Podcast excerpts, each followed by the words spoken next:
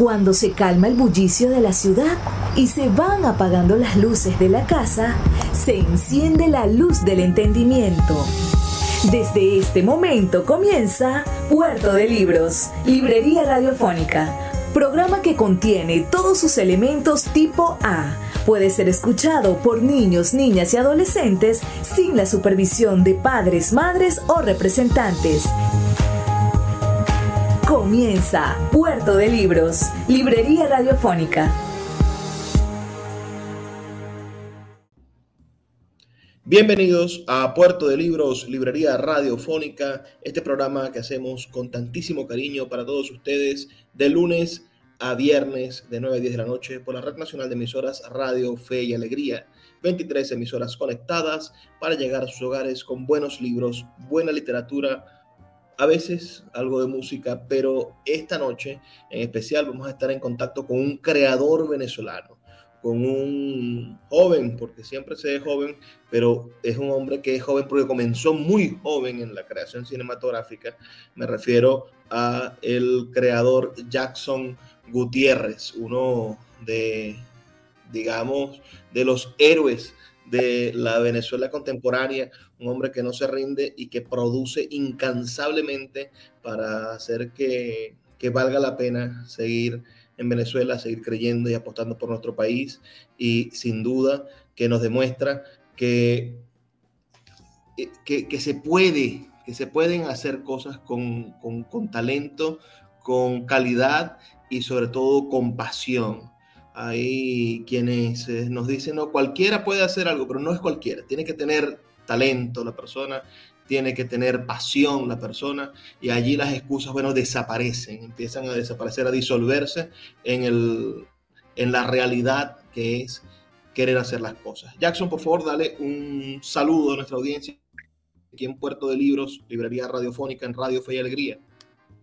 Bueno, saludos y bendiciones para todos. Por aquí les saluda Jackson Gutiérrez, director, actor de cine venezolano. Bueno, gracias por esa presentación. De verdad que sí, seguimos aportando cosas para nuestra Venezuela. Eh, seguimos creciendo profesionalmente, seguimos impulsando nuestro país, seguimos apostando por nuestra Venezuela que siga creciendo. Incluso anoche estaba pensando y viendo muchos videos de, de, nuevos, de nuevos creadores, TikTok, de Kawaii, de estas plataformas que están ahorita nuevas y yo dije, mira, Venezuela se ha convertido en un, en un set de grabación. O sea, abiertamente todo el mundo está grabando su, su contenido, o sea, es, algo totalmente fuera de control, pero a lo positivo, siempre a lo positivo y bueno, eso es lo que venimos apostando nosotros. Mira, en, en el mundo de la literatura, que es donde más me he desenvuelto, eh, un, un escritor joven tiene 60 años. Tú eh, naciste en 1983, según, según conseguido por allí, en el 82. Ok. Eh, es un año proclive, es decir, si, si, si, pensamos que naces con el, con el Viernes Negro casi, ¿no? Con, con una especie de, fecha de esos años 80, donde, donde empezó la quiebra de, del país y empezó a hacerse latente una crisis, una crisis que hoy parece que la gente, que la gente ignora. Cuando uno escucha ciertos discursos del día a día, dice, no, antes vivíamos mejor o antes pasaba tal cosa y, y, y en el pasado, lo llenan de, de, luces. Bueno, parece que se olvidan que, que Petare, ese, ese barrio que, que, tú has filmado, bueno, se encontraba también olvidado en los años 90 y había hambre, persecución, delincuencia y un montón de, de, de problemas en los años 90 y los años 80. Ah, parece que se nos olvida que, que la electricidad y que, la, y que los servicios públicos llegaron a las ciudades, pero que nuestros pueblos en todo el país siguen estando olvidados, es decir, sin, sin servicios de gas, sin servicios de agua, sin represas, sin, y que la gente todavía cocina en leña ahorita, pero cocinó en leña hace 40 años, porque parecía que la democracia estaba centrada en, en espacios diferentes. Entonces, eh, a mí me, maravilla ver tu trabajo, porque tu trabajo uh, muestra una esencia del ser venezolano que no está registrada en la comodidad del, de, del imaginario de la clase media. Es decir, la clase media venezolana o, y, la, y, la, y, la, burguesía venezolana ven al, al, al, pobre como si fuese un extraño dentro de Venezuela y Venezuela fuese una especie de paraíso perdido y resulta que la gran mayoría de los venezolanos, uh, bueno, estamos viviendo en una periferia de esa, de esa burbuja y hoy quizá también hay otra burbuja donde hay una gente que, que, que va a conciertos, que, que disfruta de, de, de una Venezuela más o menos globalizada y el resto de las personas bueno, no tienen la capacidad de, de visibilizarse y de, y mostrar su realidad, eh, o se muestra una realidad en extremo diferente. Es decir, evidentemente sabemos que en nuestro país hay personas que comen de la basura, pero no el 50% de la población. No hay suficiente basura, como diría el humorista colombiano.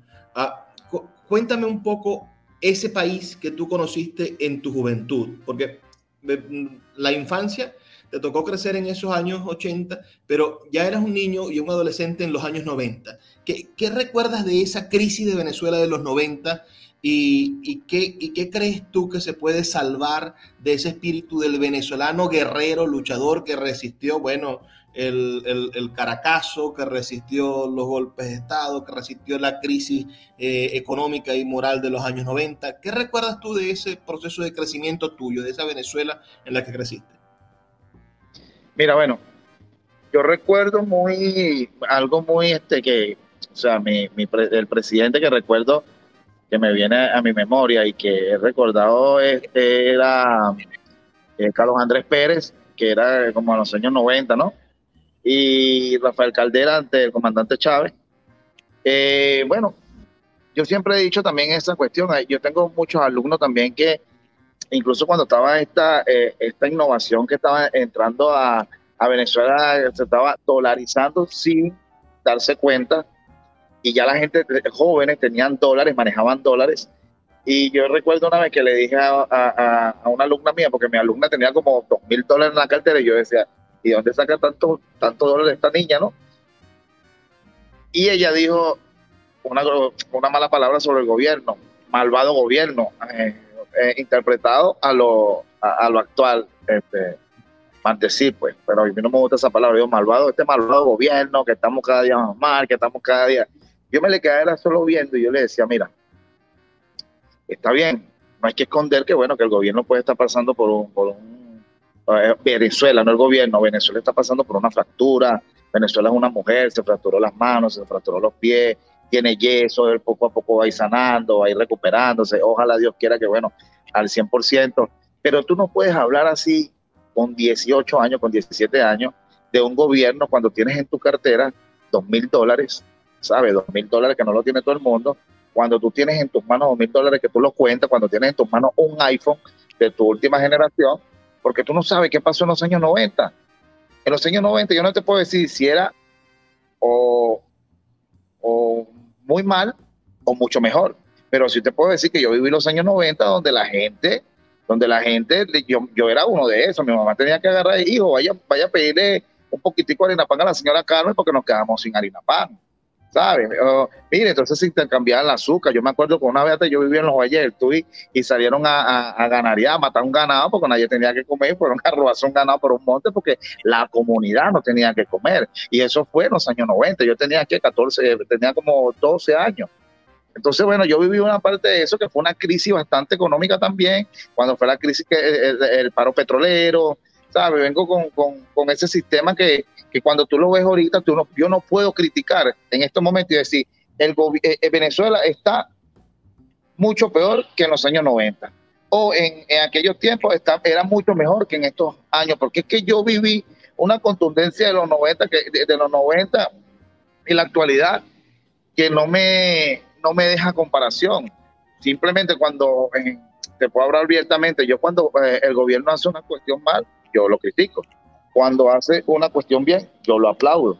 Yo no soy de esta persona que yo voy a criticar y voy a criticar y voy a criticar y no voy a ver lo bueno. Ni, tam, ni tampoco voy a ver lo bueno y voy a decir todo está malo. No, para nada, porque bueno, cuando entró el comandante Chávez y se hizo muchas cosas buenas también y todo, valga la redundancia, también hubo, hubieron cosas malas y bromas. Entonces, eso pasa en todos los gobiernos, en todos los gobiernos. Una cosa que uno no quiere un gobierno, otro que no quiere un gobierno, bueno, lastimosamente eso siempre va a pasar por la Cuarta República, por la izquierda, por la derecha, pero aquí siempre hay que buscar la unificación, trabajar en unión. Yo siempre he dicho, no hablemos mal de nuestro país, hablemos fortalecer nuestro país, porque yo no hablo mal de mi hogar, no hablo mal de mi madre, no hablo mal de mis padres, no hablo mal de mis hermanos, al hablar mal de ellos estoy hablando de mí mismo, al yo hablar mal de Venezuela estoy hablando de mí mismo porque yo soy venezolano. ¿Me entiendes? Entonces, ahí yo eso no lo comparto, simplemente vengo a lo actual. Nunca me enfoco en el pasado. El pasado eh, hubo oscuridad, hubo claridad. Vamos al presente, que el presente también va a tener oscuridad y claridad, pero vamos a ir creciendo poco a poco. Mira, me, me, encanta tu respuesta y me gustaría que nos enfocáramos en, en, en, tu infancia o en, tu, en tus primeros recuerdos sobre qué es Venezuela para ti. Es decir, tú estás vendiendo, eh, vendiendo, eh, quizás no es la palabra, estás mostrando, te dedicas a dar una, una versión o una imagen del, del, venezolano que muy pocos creadores han logrado, bueno, consolidar como tú lo has hecho cinematográficamente. Entonces, nos gustaría saber en qué momento empezaste tú a querer esta Venezuela, en qué momento empezaste a entenderla. ¿Hubo una maestra? ¿Fueron tus padres? ¿Quién te enseñó a querer a Venezuela y a querer mostrarla? Mira, yo creo que cuando tú estás desde muy pequeño, cuando empiezas a cantar el himno nacional, yo creo que las personas que, yo siempre cuando canto el himno nacional, y te puedo decir ahorita todavía, yo siento una alegría, siento algo muy bonito, algo muy sabroso en mi cuerpo cuando escucho el himno nacional, porque no lo escucho todos los días tampoco, pues. pero cada vez que escucho eh, en la radio, eh, eso me lleva a una transformación del presente al pasado al futuro, a todo, porque yo soy muy nacionalista, mi hermano pero súper nacionalista. Eh, y creo que esa, esa cultura me la fui sembrando yo mismo y esos valores cuando estudiaba, cuando estudiaba en primaria, porque como te digo, escuchaba el himno nacional, me encantaba, siempre, eh, ¿qué representa el himno nacional? ¿Sabes? Este, eso fue creciendo en mí cuando comienza toda este, esta problemática de que la gente empieza a emigrar fuera de Venezuela yo me molesté mucho hasta con mis hermanos porque tengo hermanos que están fuera del país, amigos, familiares, y yo le decía, no, bro, yo creo que eso no es la solución. Incluso cuando yo fui fuera de Venezuela, fui a Colombia, la peor experiencia de mi vida, pero la peor experiencia de mi vida, bro. Este, he ido a Colombia, he ido a Panamá, he ido a México, he ido a España, y países bonitos, países eh, bastante agradables, pero Venezuela es Venezuela. Creo que nosotros mismos, el venezolano, nosotros mismos, y eso lo pongo yo en discusión cada vez que estoy en una mesa, cada vez que están hablando, nosotros mismos hemos destruido nuestra Venezuela, nosotros mismos. ¿Por qué? Porque ¿qué pasa? La persona cuando emigra, emigran a, Colombia, yo fui a Colombia, duré dos meses en Colombia trabajando, y yo estaba en un, en una, en una casa, y el primer mes me llegó un recibo de pago de luz. Eh, perdón, perdón, la primera semana. Segunda semana me llega el recibo de pago del gas. Tercera semana el recibo del pago del agua y cuarta semana el recibo de pago de donde vivía, del renta. Entonces yo digo, no, aquí, aquí se paga todo, aquí se vive el mes pagando, aquí se vive el año pagando, ¿qué es esto? Eso, eso. Entonces el venezolano viene y lo hace, el venezolano se va en miga y allá lo hace sin problema no, bueno, porque estoy en Colombia, así, aquí pago todo, trabajo 12 horas, 14 horas, llego a mi casa a las 12 de la noche, me paro a, las 5 de la, a las 3 de la mañana. O sea, se acostumbra a un estatus de vida. ¿Y por qué ese estatus de vida, mi pana, no te acostumbras en tu Venezuela? Cuando te van a tocar la puerta para pagar la luz, esa es culpa del gobierno. ¿Cómo el gobierno va a estar cobrando esto? Te van a, agarrar el agua, no, tú prefieres agarrar, picar el agua y pasarte con un tubo del cerro, ese tubo que, llegue el agua gratis, ahí va de impuesto. La luz viene, agarra un cable, te pega el poste directo, no, paga, no pagamos. Ojo, me, involucro. Bueno, yo ahorita pago todos todo esos servicios. O cuando vivía en el barrio no lo pagaba, no pagas luz. Todos esos impuestos, pero si vas a otro país a pagar todos esos impuestos para que ellos vivan bien entonces, ¿por qué no pagamos esos impuestos en nuestra Venezuela y nosotros vivimos bien? ¿Sabes? Entonces, hay una controversia, una controversia ahí bastante loca, para mí me parece bastante loco, loco eso, a mí me dice, ¿no? Tú eres muy venezolano, pero yo, mire, mi hermano, yo aquí me quedo en Venezuela, porque si yo no tengo nada que comer, yo toco la puerta a un vecino y digo, hermano, no tengo nada que comer, me regalas una arepa. En Colombia tú dices eso y te, te, linchan. Vamos a hacer una pausa de dos minutos para escuchar los mensajes de Radio Fe y Alegría y ya volvemos con el siguiente segmento de esta entrevista. Escuchas Puerto de Libros con el poeta Luis Peroso Cervantes. Síguenos en Twitter e Instagram como arroba Librería Radio. La librería Puerto de Libros, librería de autor, ya se encuentra en el Teatro Baral de Maracaibo. Puedes acercarte al maravilloso espacio del café del Teatro Baral y allí vas a encontrar un repertorio gigantesco de libros de nuestra librería Puerto de libros, librería de autor. También puedes solicitar cualquiera de nuestros títulos a través de nuestra página web puertodelibros.com.be o a través de nuestras redes sociales, especialmente Instagram, arroba puerto de libros en Facebook, Twitter e Instagram. Puerto de Libros, la mayor librería virtual de Venezuela y ahora también en el Teatro Baral patrimonio cultural de nuestro país. El poeta Luis Peroso Cervantes le acompaña en Puerto de Libros, Librería Radiofónica, por Radio Fe y Alegría, con todas las voces. Seguimos en Puerto de Libros, Librería Radiofónica, esta noche con el cineasta venezolano Jackson Gutiérrez a quien ahora le vamos, usted, bueno, si no conocen a Jackson Gutiérrez, me gustaría que, que, googlearan, los que tengan la posibilidad de googlear, los que tengan la posibilidad de meterse en internet y encontraran, bueno, cómo este hombre ha puesto a disposición de nosotros la mayoría de su producción audiovisual.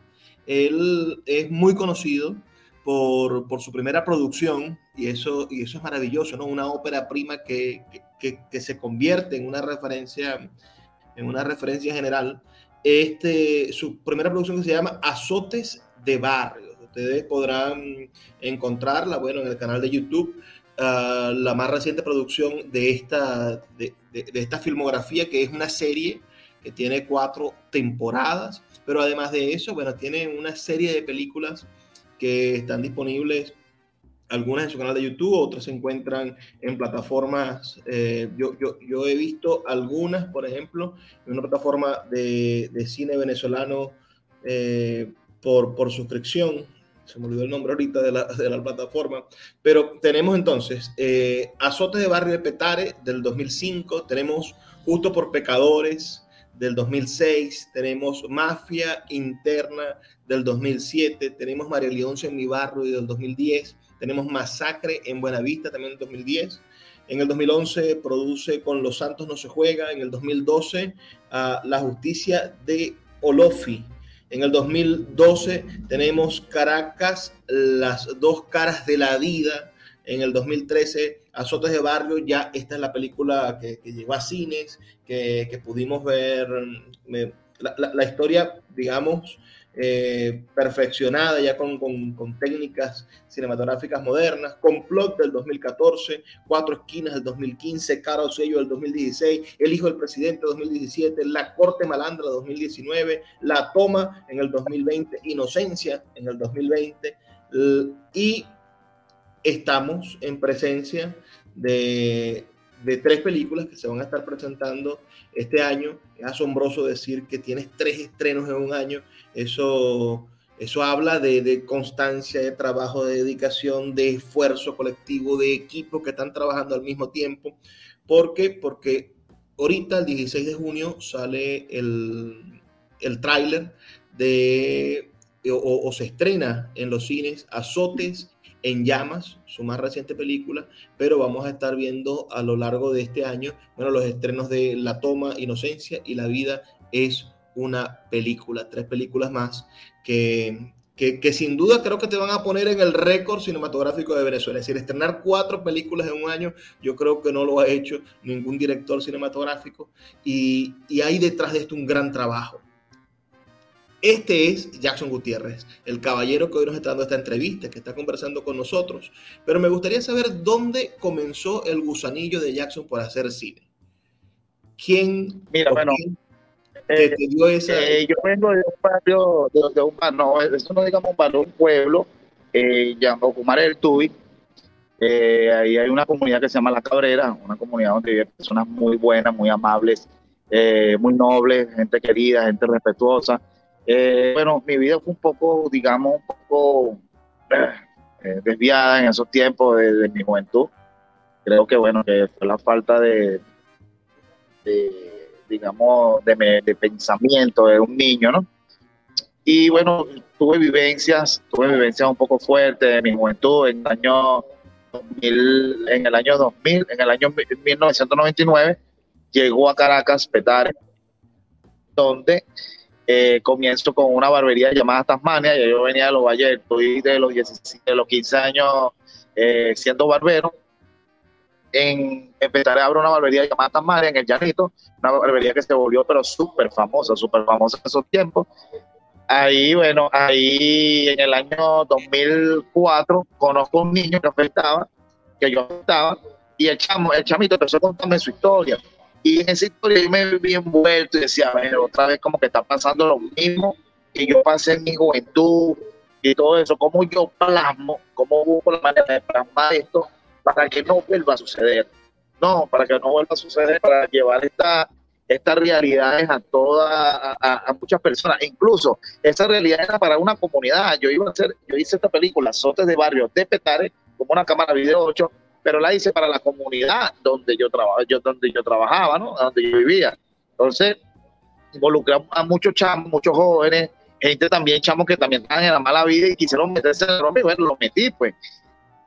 Y cuando hago la película, editamos la película, yo proyecto la película, aplaudimos la película, ahí había un pana, un pana y me dice, chamo, préstame esa película, para ver qué es lo que vamos a sacarle copia. Yo le doy la película a él, vino, a una semana empiezan, a, empiezan los periódicos, se busca supuesto, se busca el supuesto director de un video aficionado que está circulando en todas las escuelas tal, donde llaman a la apología al delito. Entonces empieza un rebulicio, pero un rebulicio tan enorme que yo quería abrir un hueco y meterme bajo la tierra, ¿sabes? Porque yo decía, Dios mío, ¿en qué, en qué cosa me he metido yo?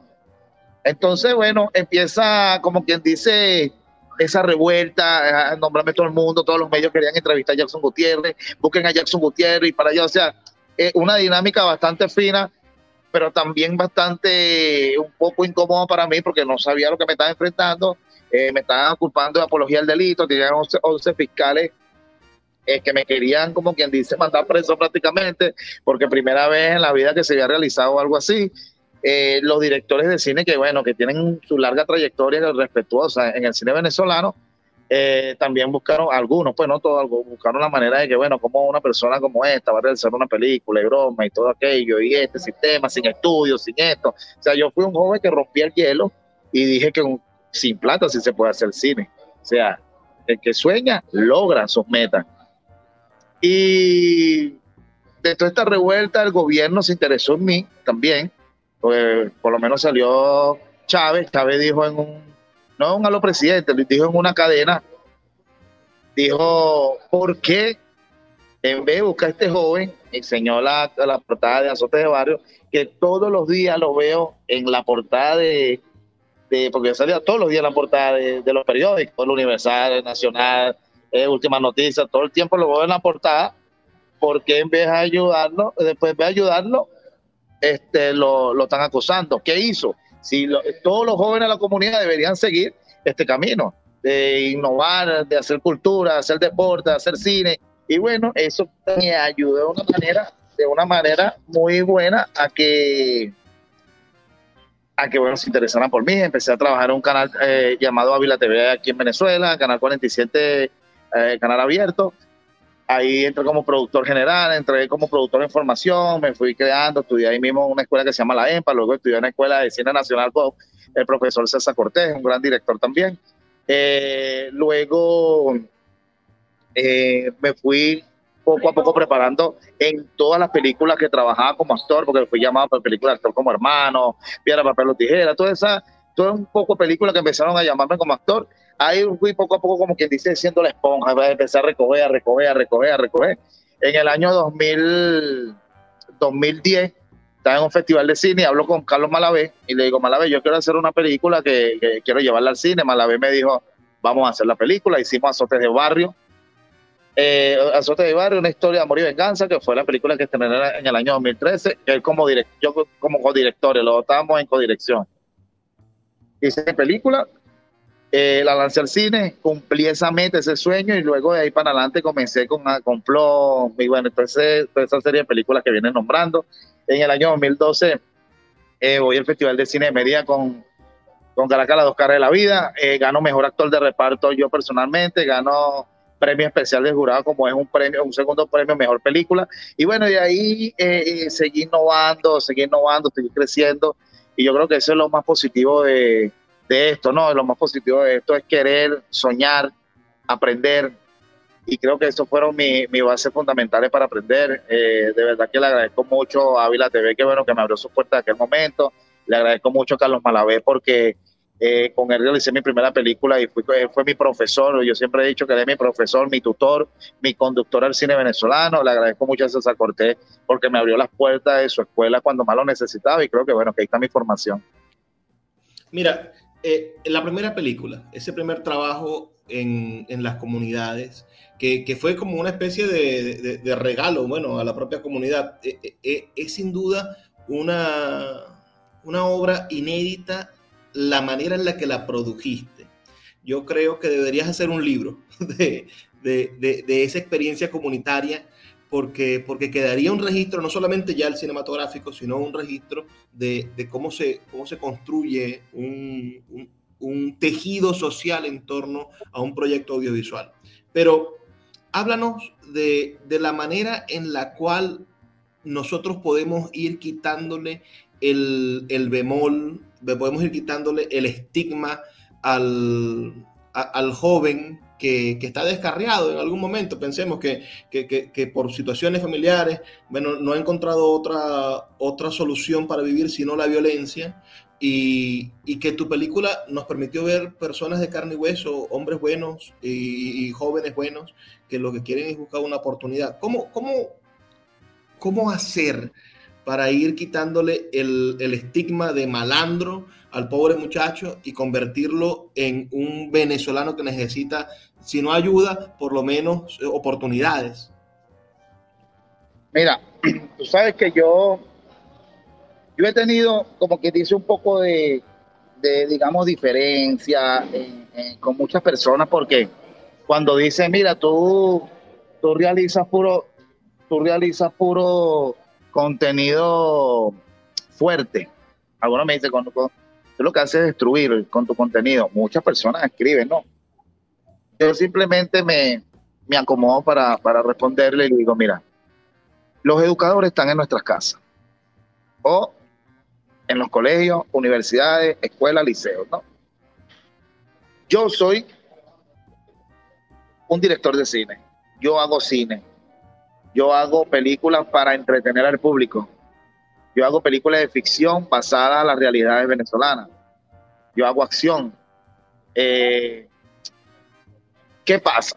Que cuando tú le buscas la parte negativa o positiva a, las cosas, te vas de una manera a otra, te vas de una manera a otra. Es porque, mira, hoy en entrevista, cuando tú te vas de una manera a otra, lo positivo que tú puedes sacar de todo esto, de las películas, de las series que nosotros venimos realizando, es que cuando nosotros entramos a las comunidades, hay jóvenes eh, con sueños, mas no con esperanza. ¿Sabe? Hay jóvenes que dicen, yo quisiera ser actor, yo quisiera ser basquetbolista, yo quisiera ser deportista. Y es ahí donde tú llegas y es como quien dice, es un aliento para esa juventud, porque los chamos dicen, se, empiezan a ver reflejados en ti. Yo he entrado para, para sitio y me dicen, yo quiero ser como tú. Y yo le digo, pero tienes que ser como yo, pero de una manera positiva, porque yo soy director de cine, yo soy actor yo no soy delincuente. Eso que tú ves ahí, ese es mi trabajo, mi manera de manifestar a todos ustedes, a toda la juventud, de que eso no se debía hacer. ¿Sabe? Yo creo que, que nosotros no deberíamos ni culpar al gobierno, porque hay personas que dicen, es culpa del gobierno, tanta delincuencia. No, no, no. no. Esa es culpa de la cultura que hemos perdido en nuestros hogares. ¿Me entiendes? La cultura nosotros mismos los padres. Ahorita llega un niño con cuaderno, tú no le revisas el cuaderno. El niño dice, ya yo vengo, tú no le preguntas por dónde van a ir a montar una seguidilla. Entonces, ahí estamos perdiendo la cultura familiar. Yo cuando estaba joven, mi mamá me caía a palo por cualquier cosa. ¿Dónde estabas tú? Yo le decía una mentira y eso era palo contra mí, ¿me entiendes? Entonces, esa esencia se ha perdido. Tampoco digo que lo masacren a palo, pero esa esencia se ha perdido. Entonces, yo creo que, que en, en, en nuestros sectores populares hay jóvenes con sueños hay jóvenes con sueños, lo único que necesita es un empujón y no nada más de afuera, un empujón de adentro, de sus padres, del vecino, del amigo, ¿sabes? Porque ahí es donde está la superación de uno, cuando un amigo te dice, dale que tú puedes, ya. ¿Sabes? Porque yo, yo, yo, digo que los sueños sí se cumplen, porque yo, yo, yo soñé con ciertas cosas, yo soñé con ser barbero profesional y salir en televisión. Y mis dos sueños lo he cumplido, ¿sabes? Entonces yo creo que si tú si yo lo cumplí, otro joven también lo puede, lo puede cumplir. Y ese es el manifiesto que, el manifiesto que le doy a toda la juventud cuando me acerco a la barriada. Incluso yo tengo dentro de mi equipo, tengo jóvenes que, bueno, que estaban en la mala vida y son jóvenes que ahorita están trabajando en producción conmigo, jóvenes que han trabajado en otras películas, Papita Todo, La Hora Cero como actores. Tengo jóvenes también que se enfocaron en lo que es la parte la parte técnica de, del equipo de cine, equipo de televisión. Tengo uno que se fue a España, que era, bueno, pero bien malo y Echamo se preparó, hizo sus cosas, ahora está trabajando en España como camarógrafo, entonces hay, hay algo positivo detrás de todo esto, ¿no? Y hay algo que, más que positivo, hay una ganas de superación de ese joven, porque cuando hay una gana de superación de ese joven, se va a superar de una manera u otra. O sea, no es que va a decir, ay, no, es que yo soy malandro porque el destino me llevó a que fuese malandro porque nadie me apoyó. No, no, no. Usted es malandro por sinvergüenza, usted es malandro porque no quiso acatar las cosas, usted es malandro porque quería estar parado en una esquina con un revólver, con una pistola o estar robando gente. si usted busca su superación, usted se puede superar. Ahorita hay mucho emprendimiento, ahorita por, lo que lo generalmente te dije, ahorita hay una gama de artistas, pero una gama de artistas de TikTok, de Kwai, de Instagram, y todo el mundo está haciendo, hasta los policías están haciendo TikTok. Entonces tú dices, si están haciendo por los policías TikTok, ¿por qué tú todavía te enfocas en esa, en esa mente maluca, está en un barrio de estar eh, pendiente del ocio, no, vale, vamos a buscar cosas positivas. Entonces, por eso que yo te, eh, te, dije en principio que Venezuela se ha convertido en algo bastante positivo, porque el niño ve al creador y dice, yo quiero ser como ese creador, se compra un teléfono y empieza a hacer TikTok, se compra un teléfono y empieza a hacer cosas en Instagram, entonces eso está ayudando mucho a la comunidad. Ahorita lo que necesita ahora el pueblo es teléfono para empezar a hacer su video ellos mismos. ¿Entiendes? Entonces, yo creo que de lo negativo está lo positivo. E, ese mismo, ese mismo predicamento, tú te has convertido en el, en el líder indiscutible de los realizadores audiovisuales en las redes sociales. Tienes el canal de YouTube más importante, tienes estas plataformas eh, como, como tu Instagram, que tiene ciento y tantos miles de seguidores. Háblanos de, de, de, esa, de, esa, de ese logro. ¿Cómo conseguiste conectarte con la gente a través de las redes sociales?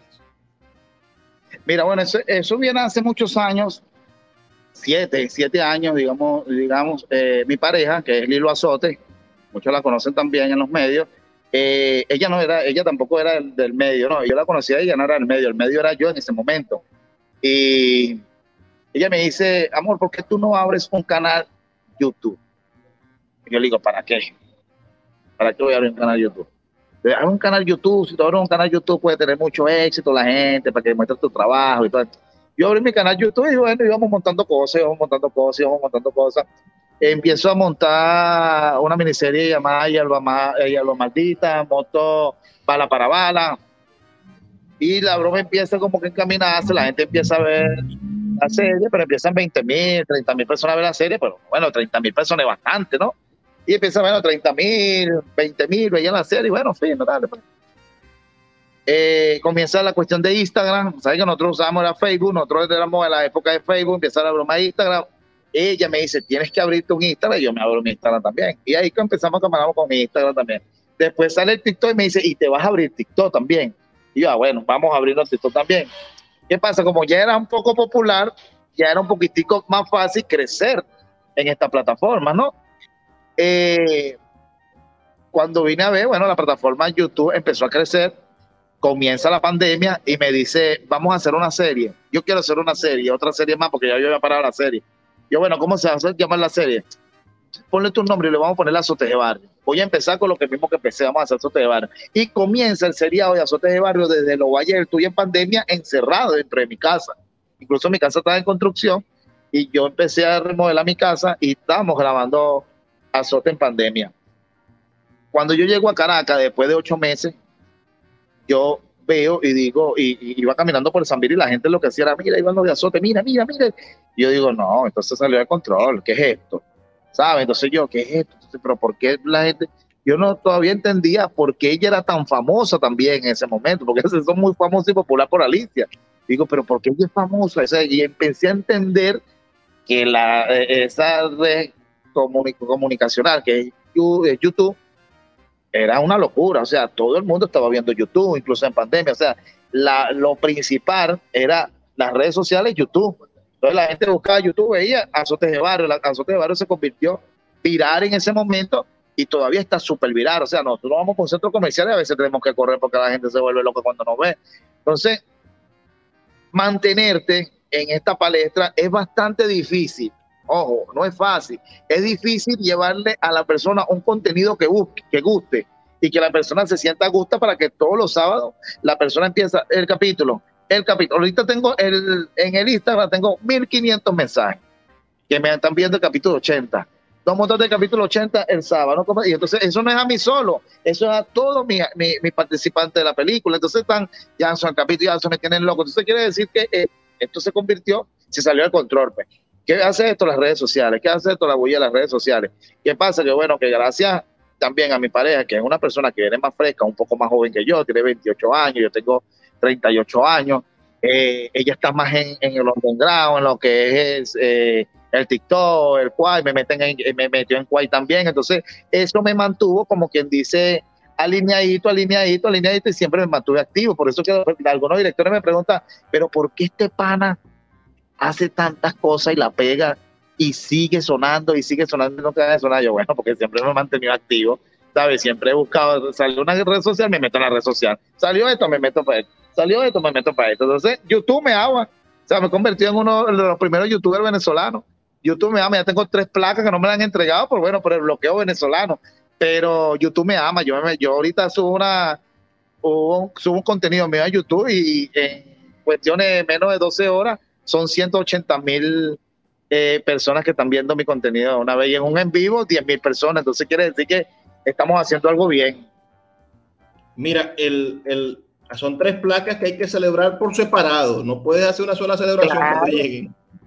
Claro. Mira, vamos a hacer una pausa para volver a nuestro último segmento, pero me gustaría anotar unas cosas en, para las personas que nos escuchan.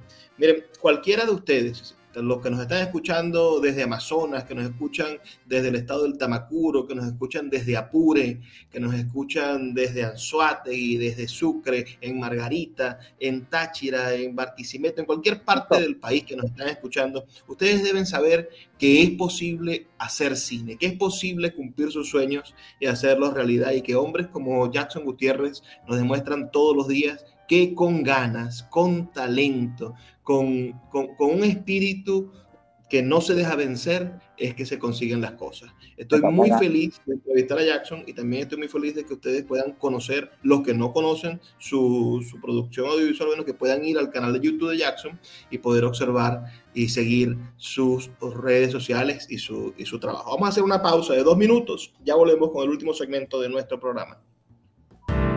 Escuchas Puerto de Libros con el poeta Luis Peroso Cervantes. Síguenos en Twitter e Instagram como arroba Librería Radio. Sultana del Lago Editores es una empresa zuliana de servicios editoriales. Nuestro catálogo tiene más de 100 títulos de autores nacionales e internacionales. Además, somos la única editorial que presta servicios de impresión bajo demanda en Maracaibo. No necesitas invertir en grandes tirajes. Tus lectores pedirán tu libro, nosotros lo imprimiremos y tú obtendrás regalías. Por ello, También editamos internacionalmente en Amazon y Google Play Books. Conoce más en nuestra nueva página web www.sultanadelago.com o siguiéndonos en Instagram como arroba sultana del lago. El poeta Luis Peroso Cervantes le acompaña en Puerto de Libros, Librería Radiofónica, por Radio Fe y Alegría, con todas las voces.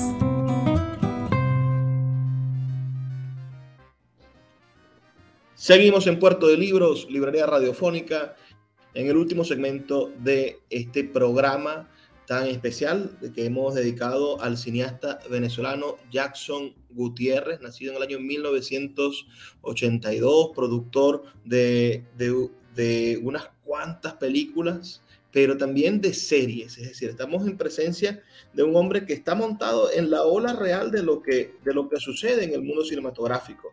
Hoy las grandes productoras gastan más haciendo series que haciendo, que haciendo películas. Hacer una película, bueno, cuesta el, el, el 20, el 30% de lo que cuesta hacer una serie pensando en, en, les pongo un ejemplo, ahorita se va a estrenar una, una, la serie esta de La Casa del Dragón. ¿Cuánto gastó HBO haciendo películas que ganan Óscares y cuánto gasta HBO haciendo una serie, no?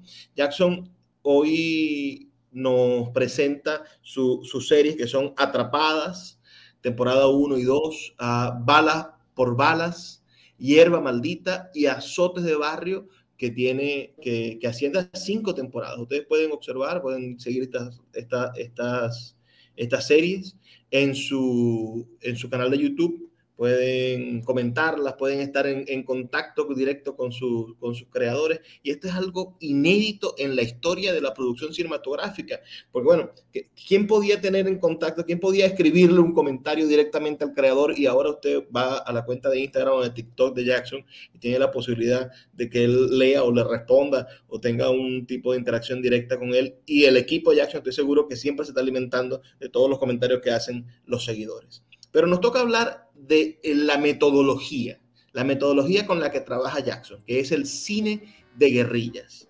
Háblanos un poco de, cómo te metiste en esa teoría comunicacional que es el cine de guerrillas y, y de qué manera bueno, lo enseñas porque tú dictas talleres de cine de guerrillas en todo el país y vas llevándole oportunidades a jóvenes de cualquier parte. Acabo de ver que en abril estuviste en, en Barquisimeto, por ejemplo, a cualquier parte del país vas llevando oportunidades para que, para que jóvenes y no tan jóvenes o todo aquel que quiera aprender esta metodología del cine pueda aprenderlo. Háblanos del cine de guerrilla.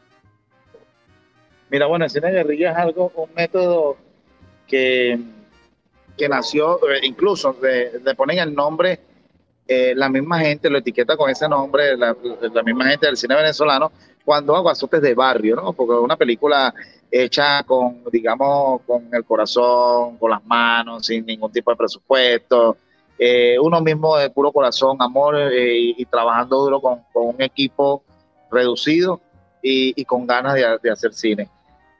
Cuando comienzo a hacer todo este tipo de películas, eh, enfocada en el cine guerrilla. Yo también tengo cine de, de presupuesto también, de, bajo presupuesto, porque todo, los, todo el cine venezolano es bajo presupuesto.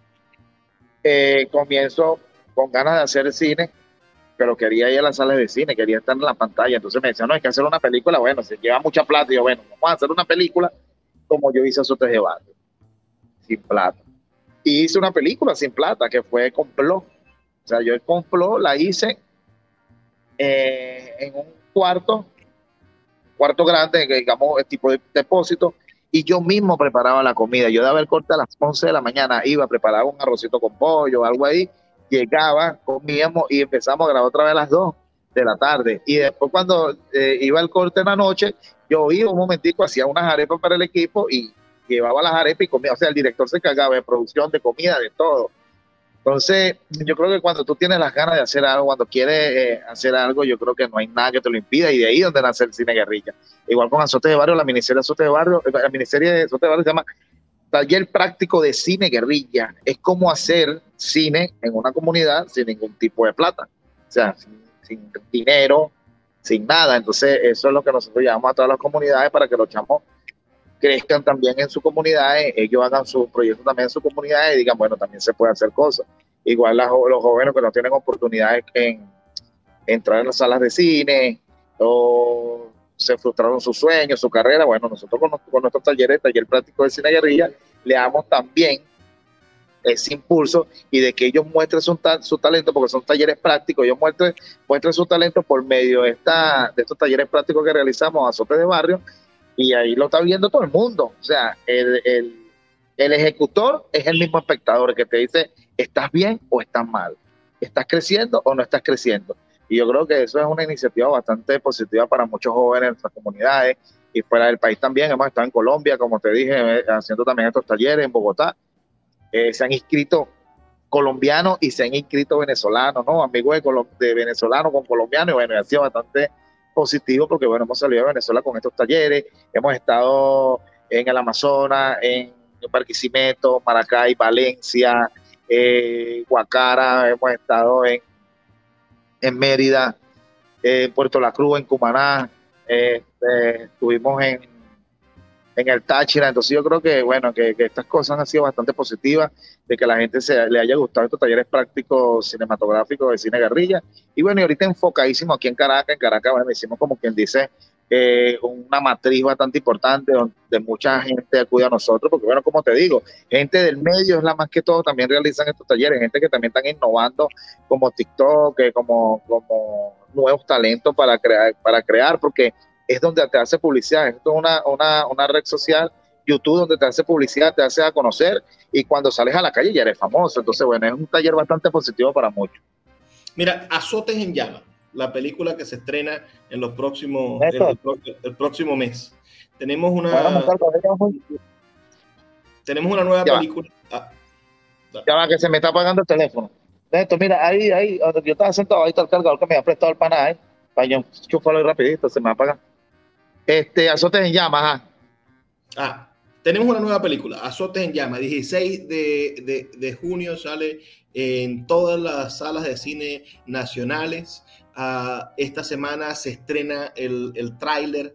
Es verdaderamente una aventura lanzar una película, estoy, estoy seguro. Y esta es una especie de, historia de amor, porque en ella además hay una historia de amor un, poco truculenta, pues hay una pareja uh, que, hay un, tercero, esta Lilo, que, que se quiere meter, uh, que, lo, que lo hace esta maravillosa actriz, que por cierto hay que, hay que destacar la manera en la que, en, la que Giusmelis trabaja, que, que, que, qué manera de meterse en la escena y de representar a la mujer fuerte venezolana, ¿no? Ese, ese papel casi inédito también en el cine venezolano. No hay en nuestro, en nuestro cine negro que, que, podemos ver que se grabó en los 80 y los 90, no hay un personaje femenino como el que ella hace. Eso, eso hay que, destacarlo. este personaje va a romper una, un, matrimonio que, que tiene una felicidad, que tiene una historia de amor, y ellos van a luchar,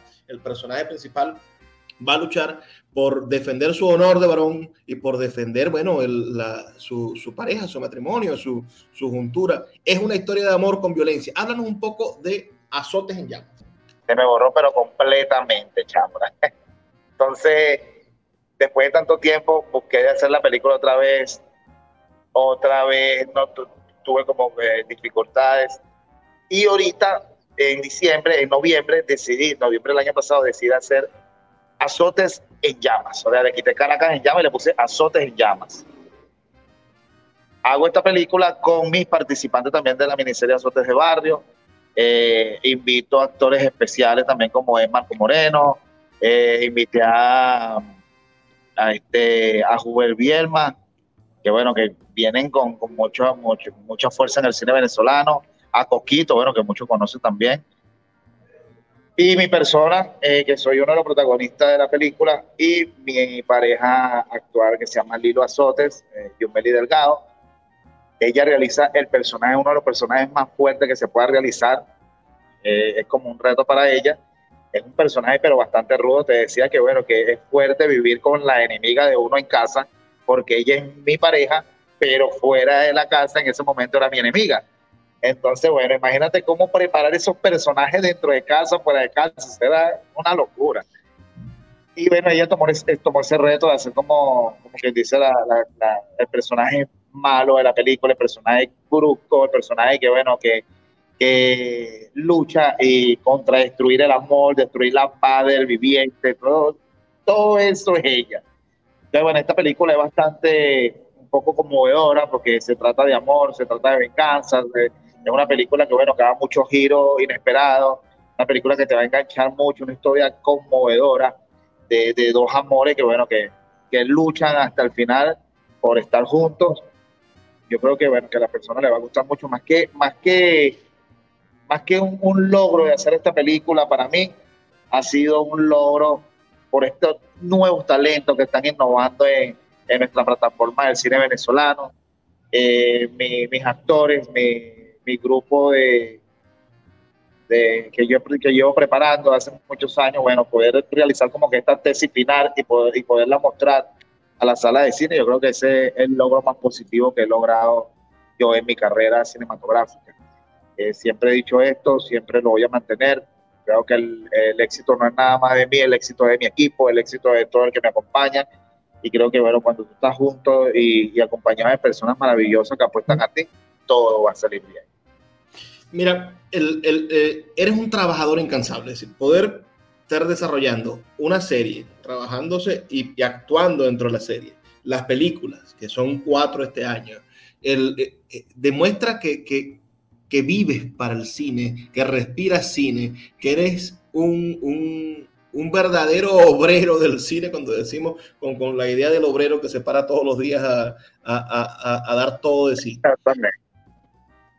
¿Cuál, cuál, es, ¿Cuál es el, techo? ¿Cuáles son las aspiraciones finales? ¿Qué, ¿Cuál es tu sueño ahora por realizarse? Si tú que eres un predicador de que los sueños se en realidad, hoy, ¿cuál es el sueño de Jackson Gutiérrez? Yo creo que el logro más positivo para mi vida es que mis hijos, como te decía, tomen mi mismo camino o uno mejor que el mío, ¿no?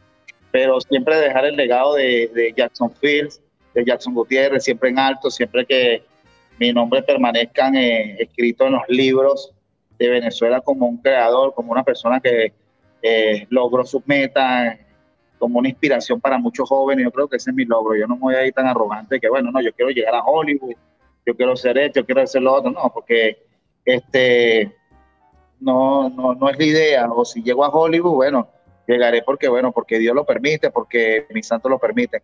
Pero en mi mente está que mi nombre siempre quede marcado para un público y, que sea yo referencia de que los sueños se pueden cumplir.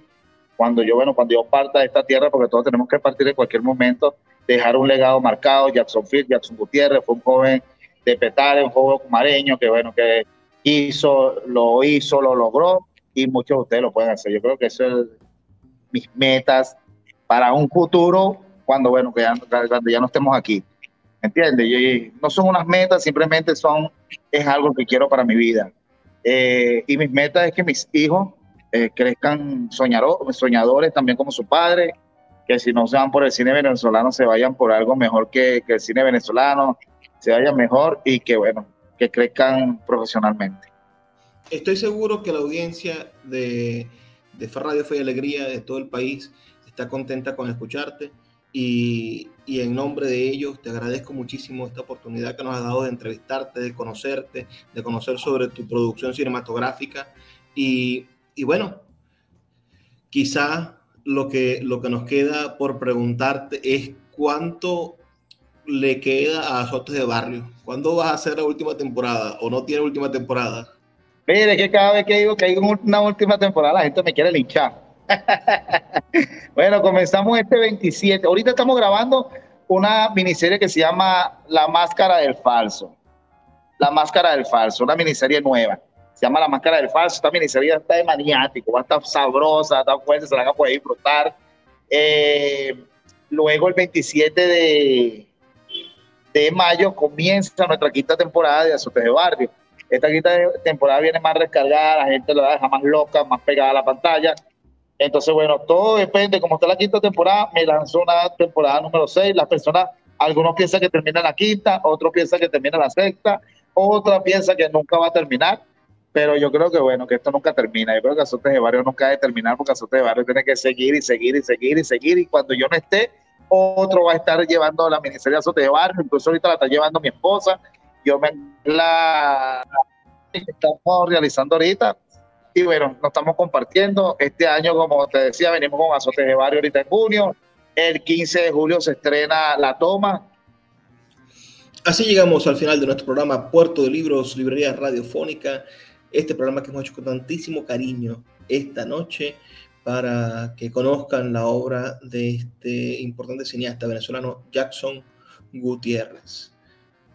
No me queda más sino recordarles que estamos aquí de lunes a viernes de 9 a 10 de la noche por la Red Nacional de Emisoras Radio Fe y Alegría y que trabajo para ustedes Luis Peroso Cervantes. Por favor, sean felices lean poesía.